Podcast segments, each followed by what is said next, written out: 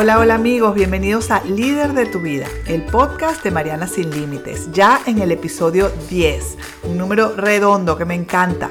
Y este episodio es muy especial porque les tengo una noticia. Y es que este podcast, Líder de tu Vida, tendrá de ahora en adelante un episodio por semana. Por fin lo que yo tanto deseaba llegó.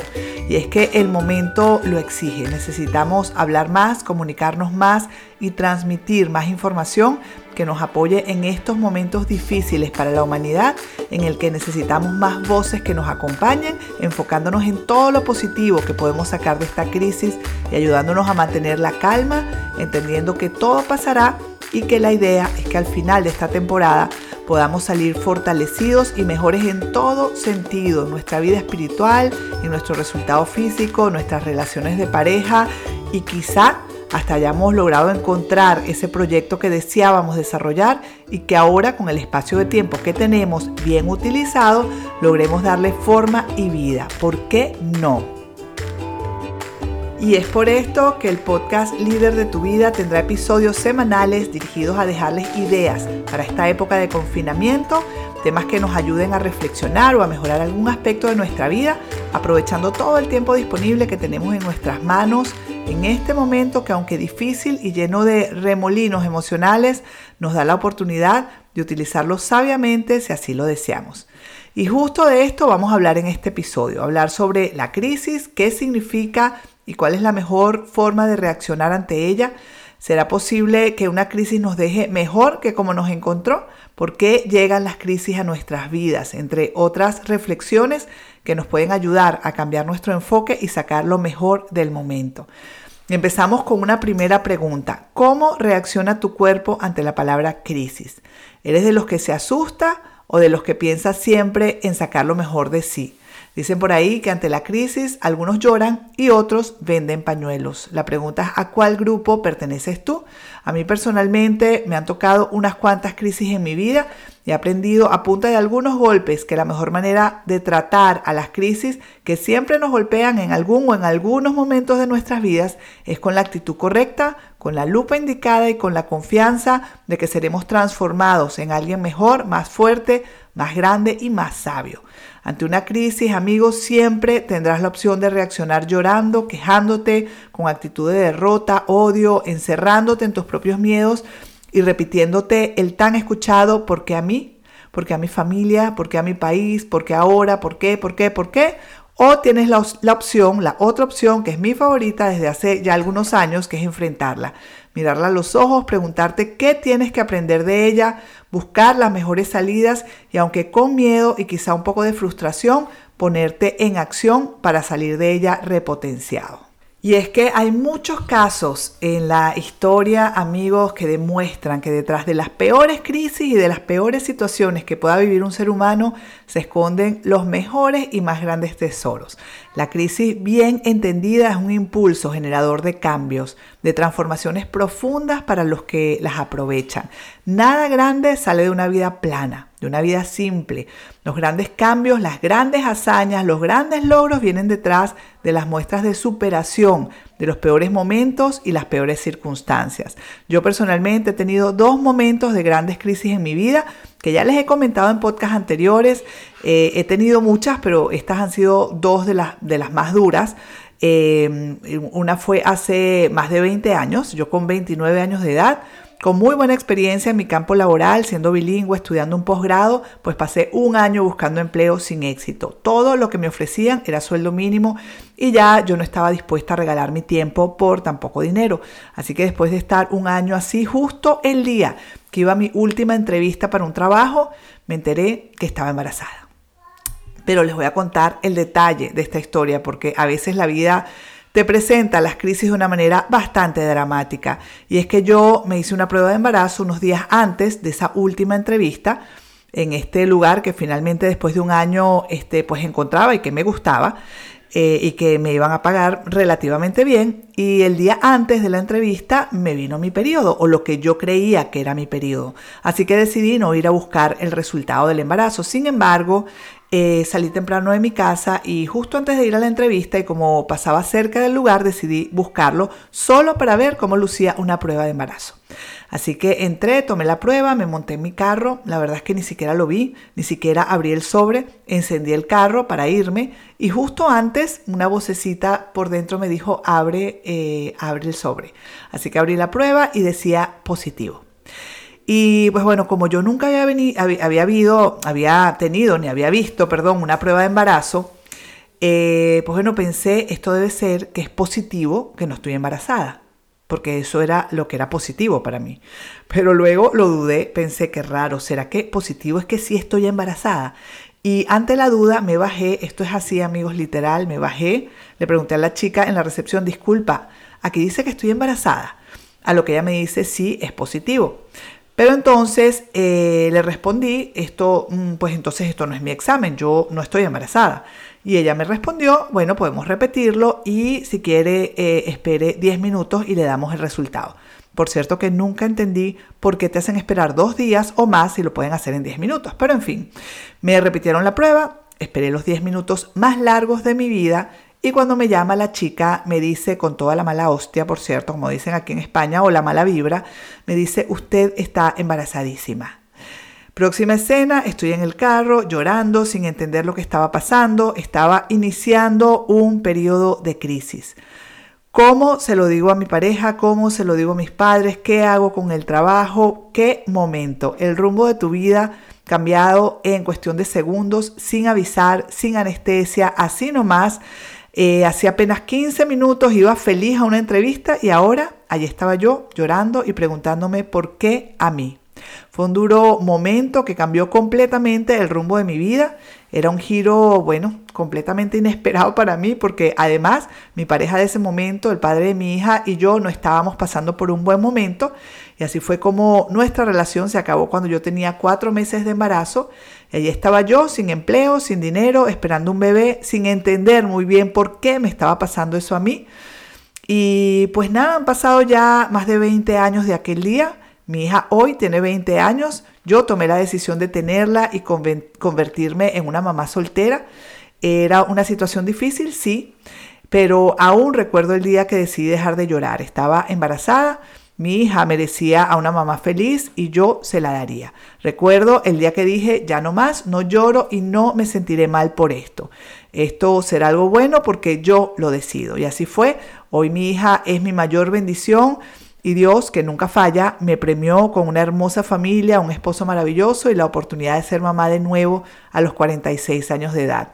Ahora veo hacia atrás y entiendo que todo lo que pasó tenía un objetivo, el de hacerme tomar las decisiones correctas, el de ponerme en el camino más bendecido para mí, el de hacerme fuerte e independiente, el de hacerme sentir capaz de salir adelante sola, el de poder empatizar con millones de mujeres que pasan por situaciones similares, en fin, una bendita crisis personal que me construyó en una mejor persona y en una mujer mucho más fuerte. Mi segunda crisis llegó cuando mi hija tenía tres años. A raíz de quedarme sin empleo y sin posibilidades de tenerlo, pues decidí emprender mi propio negocio. Pero tres años después de primero haber sido dueña de mi propia consultoría contable, que terminé cerrando, y luego de haber abierto un gimnasio, yo estaba en quiebra. Mi país, eh, Venezuela, pasaba por un paro petrolero en ese momento. Mi negocio estaba cerrado, pero seguía generando gastos, los gastos fijos típicos de cualquier negocio. Y pues bueno, cada semana me endeudaba más y más y en ese momento nuevamente toqué fondo. Sin dinero, sin ingresos, sin cuentas bancarias, sin casa, con una hija de tres años, viviendo con mis padres que nos mantenían a ella y a mí y pues comencé a pedirle a Dios una nueva oportunidad. Lloraba todas las noches, amigos, por no tener dinero para pagar la leche, los pañales de mi hija, por no tener para lo básico, para un mercado, para la casa. Eh, era diciembre del 2002, recuerdo claramente cada momento de esa época tan oscura. Pero en enero del 2003 eh, conocí una oportunidad de negocio que tomé en aquel momento, bueno, por no tener otra oportunidad mejor. Era un negocio multinivel del que no sabía mucho, pero comencé, eh, decidí confiar, aprendí, estudié, decidí y poco a poco comencé a salir adelante, sola, sin pareja, pero con muchas ganas de darle a mi hija lo que todo padre sueña Y así fue como logré en menos de cinco años ingresos que ni en mis más grandes sueños hubiese imaginado. Y sí, salí de esa crisis también. No fue instantáneo, no ocurrió de la noche a la mañana, pero logré con el enfoque correcto, con la actitud correcta y muchísimo trabajo salir del fondo. Hoy, viendo hacia atrás, puedo entender cómo mis dos más grandes crisis han sacado de mí lo mejor, me han sacado de mi zona de confort, me han hecho trabajar muy duro, moverme, aprender, leer, cambiar, crecer. Crecer mucho, amigos, porque el crecimiento personal en épocas de crisis no es opcional, es necesario para salir de ellas. Transformarte en mejor persona es el objetivo final de toda crisis que te toca afrontar en la vida. Hoy, gracias a esos dos momentos, puedo entender y empatizar con las personas que pasan por crisis importantes, por quiebres financieros, con mujeres que pasan por un embarazo solas, con emprendedores que ven sus proyectos fracasar, con mujeres que les toca salir adelante, trabajando sin cesar día y noche para construir su mayor sueño, que es tener la tranquilidad de ver a sus hijos tener una vida digna y una vida feliz. Así que hoy, a mis 50 años y después de haber superado estos dos momentos de crisis, que no han sido los únicos, pero sí los más fuertes, puedo decir sin temor a equivocarme que esos dos momentos me han construido en la mujer que soy hoy en día. No cambiaría ni uno solo de esos momentos si pudiera volver atrás. ¿Dolieron? Sí, mucho. ¿Lloré? Sí, un mar de lágrimas. Me enfrenté a Dios, pero claro, si Él es el primero que paga los platos rotos. No entendía por qué a mí. Hay tanta gente en el mundo, ¿por qué me tiene que tocar a mí la desgracia? Esos son los típicos pensamientos cuando la crisis toca a nuestra puerta. Pero la verdad verdadera es que, como dijo Steve Jobs, cuando la vida te pega con un ladrillo en la cabeza, no, no puedes, no tienes que perder la fe. Eh, y así fue para mí, a pesar de que lloraba, me quejaba, culpaba, había algo dentro de mí que me decía que siguiera, que valía la pena, que algo pasaría. A pesar de que lloraba en las noches, no me quedaba llorando en el día. Salía cada día a batallar, a dar la cara, a vivir el día y trabajarlo con la mejor actitud, pidiendo que ese día pasara algo que me permitiera salir adelante. Hasta que ese día llega, amigos. El rumbo de tu vida cambia y empiezan a ocurrir los milagros. Hay personas que creen que la gente resiliente, que tiene buena actitud ante las crisis, son insensibles que nada les duele, que son de piedra, que no lloran, que no se quejan nunca o que no llegan a sentir frustración o rabia. Todas esas emociones están presentes en momentos de crisis y son necesarias. Son una válvula de escape y creo que hay que darles la bienvenida, sentirlas plenamente, aceptarlas. Los momentos duros hay que llorarlos, hay que drenarlos. La diferencia de la gente que sale adelante con los que no es que los primeros lloran pero se levantan entienden que duele, pero que el dolor será momentáneo, saben que algo pasará.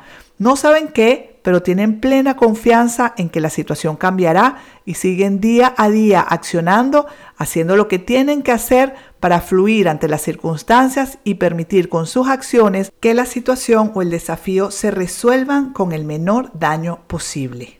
Las crisis duelen, los desafíos a veces dan un poquito de miedo, pero la clave es no quedarte allí, estancado en el dolor, pensando día y noche en el problema, paralizado, en lugar de enumerar las soluciones e ir tras ellas.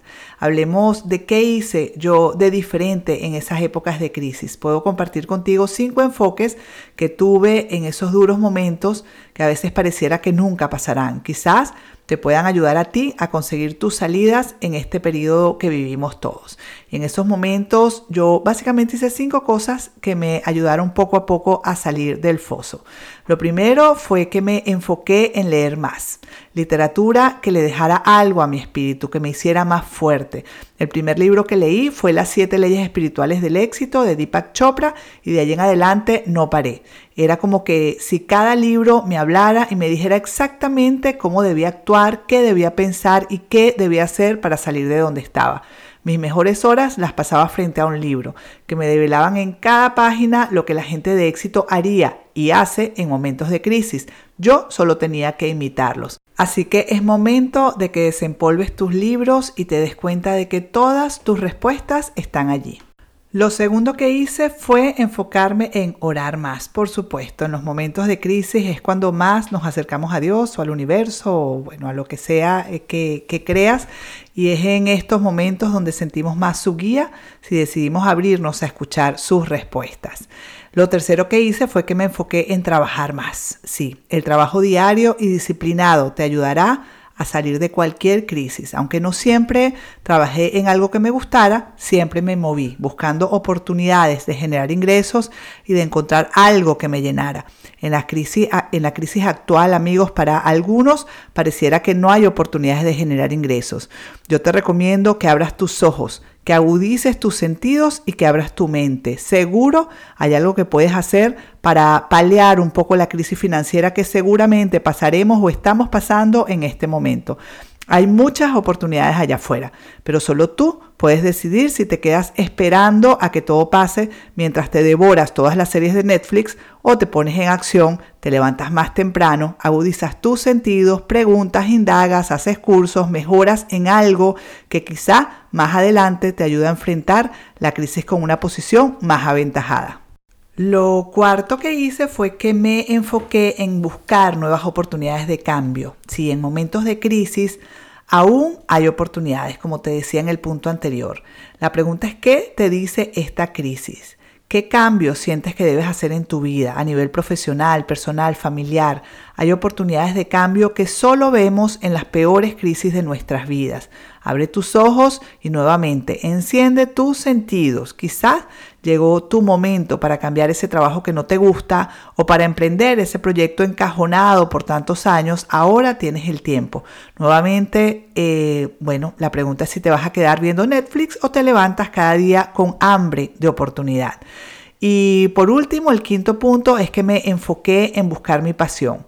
¿Qué es lo que realmente disfrutas hacer? Ahora, por ejemplo, que sacaré un podcast a la semana, ¿Por qué lo hago? Porque en momentos de crisis debes dejar que tus pasiones te desborden. Y el podcasting es eso para mí, es una pasión que disfruto, que me encanta y que vivo con intensidad mientras los hago. ¿Qué te apasiona que no habías tenido tiempo para desarrollar? Agarra tu diario y empieza a escribir. Eh, haremos un podcast especial para hablar sobre cómo encontrar tu pasión. Eh, bueno, dije que eran cinco puntos, pero saben que mm, tengo un punto más porque algo en lo que me enfoqué, podemos poner entonces punto 6, es en trabajar nuevos hábitos. Esto me parece súper importante. Entre ellos, en aquellos momentos de quiebre financiero, desarrollé el hábito de levantarme más temprano. Sobre estos hábitos matutinos también haremos un podcast adicional. Llevar mi cuaderno de metas, por ejemplo, que ya eh, en el episodio 4 de este mismo podcast está dedicado al planteamiento de metas. Allí puedes ver cómo lo, cómo lo hago. Em, tener claro mi objetivo principal, leer mis metas todos los días, visualizar mis objetivos como si ya los hubiera obtenido. Estos son algunos de los hábitos que trabajé en esos momentos de crisis. En los últimos tiempos he desarrollado mucho más el hábito más importante de todos eh, en tiempos de crisis, que es el de agradecer para el que tienen un podcast que se llama 21 días para el cambio, que en su primera temporada está dedicada precisamente a este hábito de la gratitud. Lo peor que puedes hacer en tiempos de crisis es dormir toda la mañana un lunes, por ejemplo, porque simplemente no tienes nada que hacer. Busca nuevamente, indaga, enfócate. Hay más para hacer de lo que tú crees. Y pues bueno, estas fueron las seis cosas que yo hice y que me ayudaron a salir de, del foso. Tú puedes tener tu propia lista, probar, intentar algo diferente que te haga salir del enfoque en la crisis y sobre todo que te haga salir del victimismo porque pocas cosas hay peores que una actitud de víctima, amigos. Esas personas que ante una circunstancia adversa sienten que todo está en su contra, que solo a él o a ella le pasa todo. Se quejan, se estresan, se angustian y lo peor, utilizan a los demás para echarles toda su basura emocional. Seguro conoces a alguien así. A esas personas hay que tratar de ayudarlas y si no puedes, alejarte de ellas urgentemente. Te invito a hacer conciencia de lo que está pasando, de cómo este momento puede ser un momento transformador para ti o un momento que te hunda. Es tu decisión. En el libro Creer, Crear, Lograr de Alex Rovira hay un capítulo entero dedicado a la crisis que es espectacular. Está absolutamente recomendado. Busca el libro y busca ese capítulo porque te va a encantar. De allí saqué una frase de Martin Luther King que dice, cuando mi sufrimiento aumentó, me di cuenta que solo había dos maneras de afrontar la situación, reaccionar con amargura o transformar este sufrimiento en una fuerza creativa. Y elegí este último camino. Y así es, amigos, definitivamente transformar tu sufrimiento en una fuerza creativa es lo que hará que este momento sea recordado por ti y por los tuyos, no solo como uno de los momentos más difíciles para la humanidad, sino como el momento que transformó toda tu vida, tu conciencia, tu espíritu y tus resultados a todo nivel en tu vida. Las crisis nos llenan de miedos, eh, que nos paralizan, que no nos permiten ver salidas posibles y que nos hacen proyectar los peores escenarios para nuestras vidas. Pero hay un antídoto para todo esto, como dice Alex Rovira, y es el amor. Yo estoy segura de que un ingrediente importante que me ayudó a superar mi crisis fue el amor. El amor que sentía por mi hija, que me impulsaba a sacar fuerzas y a ponerme en acción, el amor que sentía por mis padres, que no merecían verme sufrir, yo tenía suficientes motivos y suficientes porqués para hacer de mis peores momentos mi mejor momento de transformación y de cambio. Yo te invito a pensar hoy cuáles son los tuyos, cuál es tu porqué, qué hace que quieras levantarte cada día a dar lo mejor de ti y sacar lo mejor de esta crisis. La única salida a esta sensación de miedo y a la parálisis que ella trae es entender el poder transformador detrás de cada obstáculo y de cada crisis.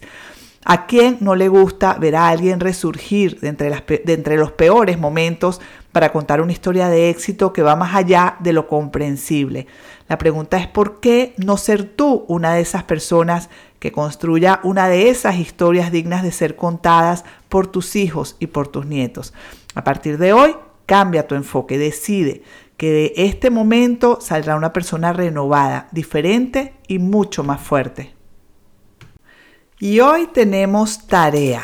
Sí, señor, porque este episodio no puede acabar sin llevarnos algo específico para hacer que nos permita encaminarnos hacia lo que queremos. Nuestra primera tarea de liderazgo. Toma tu cuaderno o tu diario, sí, por supuesto, mi mejor terapia para todo, y escribe qué es lo que más temes del momento de crisis que estás viviendo o que estamos viviendo. La segunda tarea de liderazgo es que luego de escribir lo que más temes, vas a escribir las consecuencias para tu vida a nivel personal, financiero, con tu trabajo, tus negocios, etc. Escribe todos los escenarios eh, posibles hasta llegar al peor escenario posible que tienes al frente. La tercera tarea de liderazgo sería que escribas al lado de, al lado de, cada eh, consecuencia las posibles soluciones, enumerándolas como A, solución B, solución C, etcétera, etcétera, etcétera. La cuarta tarea de liderazgo sería que revises y hables con tu pareja o con tus hijos si son mayores sobre las consecuencias de la crisis y sus posibles soluciones. La quinta tarea sería que traces junto a tu familia un plan de acción. ¿Qué cosas pueden hacer por internet para generar ingresos? ¿Qué otras opciones tienen? Eh, si les gusta, por ejemplo, se me ocurre ahora hacer comida, ¿por qué no hacer comida o dulces para los vecinos que puedes vender a buenos precios para que, eh, pero que, pues, por supuesto, tengas tu ganancia? Si les gusta hacer videos, ¿por qué no abrir un canal de YouTube y compartir videos familiares o videos graciosos? Hay maneras, amigos, hay opciones. Escriban sin filtro todo lo que se les ocurra y luego vayan punto por punto viendo qué tan factible es cada actividad. Te asombrarás de ver todo lo que puede salir de allí. Hay una sexta tarea de liderazgo y es ponerte en acción ya. Hoy, sin pensar, da un pequeño paso que te acerque a algo. Como siempre les digo, solo da el primer paso y deja que la vida se encargue del resto. Las mejores ideas y los mejores negocios han salido de las peores crisis, del ingenio y la creatividad de personas con coraje que a pesar del miedo se ponen en acción y ven su vida transformarse como por arte de magia, únicamente porque se atrevieron y miraron un poquito más allá del desafío que tenían delante.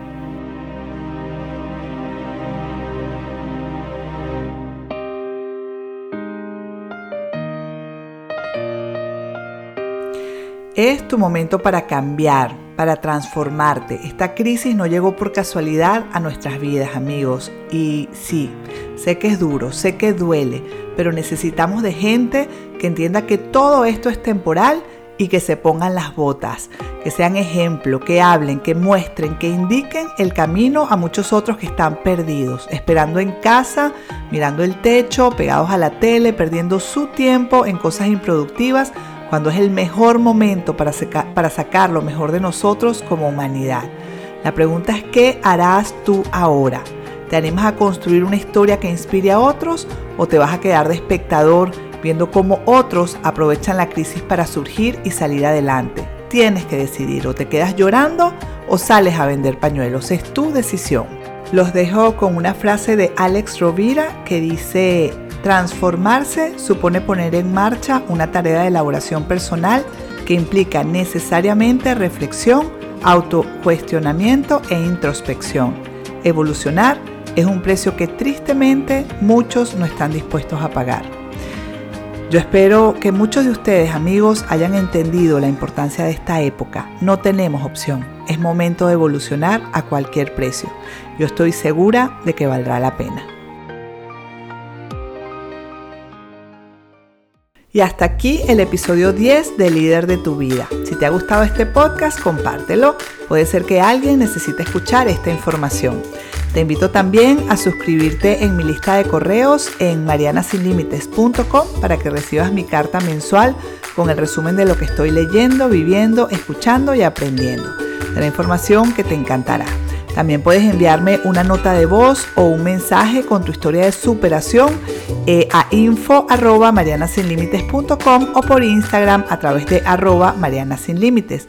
Muchas gracias a todos por escuchar y por acompañarme en este apasionante camino del crecimiento personal y de la construcción de nuestra mejor vida. Nos vemos el próximo martes. Chao, chao.